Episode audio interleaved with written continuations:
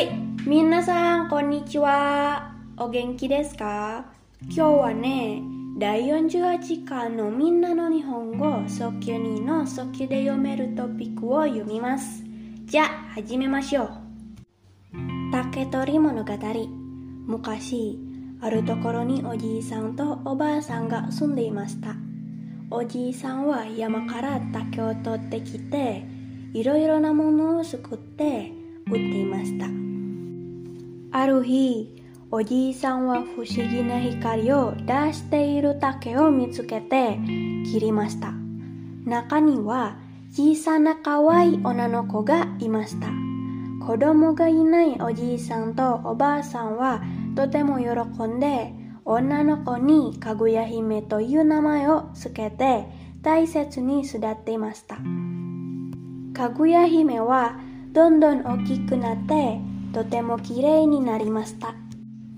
美しいかぐや姫のことを聞いて男たちが結婚を申し込みに来ました。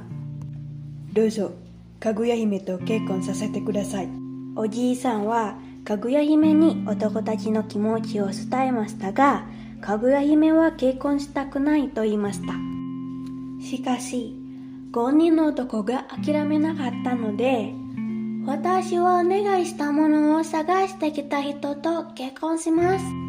と言って、男たちを遠い国へ行かせました。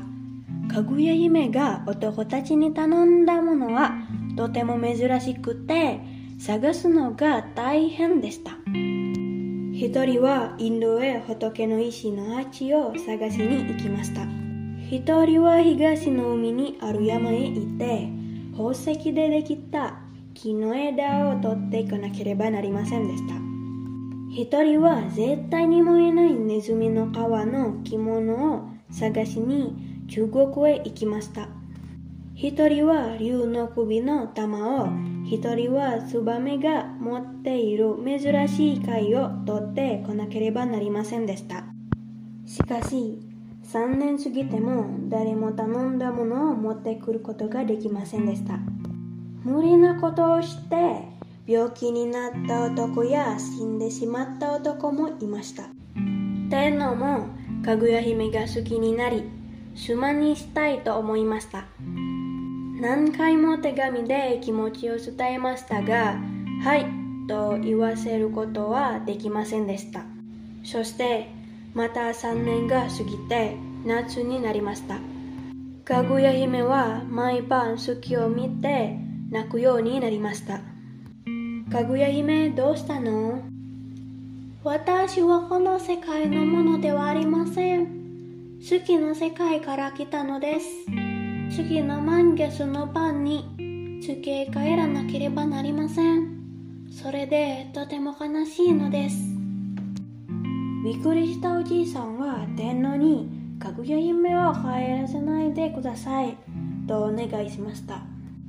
満月の夜、天皇はたくさんの兵隊におじいさんの家を守らせました。しかし、夜中に家の周りは不思議な光でいっぱいになって、兵隊たちは何も見えなくなりました。月から車が迎えに来たのです。かぐや姫が乗った月の車は空を飛んでいきました。ところで、かぐや姫は帰るときにおじいさんたちに贈り物をしました。それは不死の薬でした。しかし、おじいさんとおばあさんはとても悲しんで、薬を飲まないで死んでしまいました。ってのは、かぐや姫がいない世界で生きていても意味がないと思って、高山の上で薬を焼かせました。それからその山は、不死の山から富士の山、そして富士山という名前になったのです。はい、これで終わります。ありがとうございます。じゃあ、またね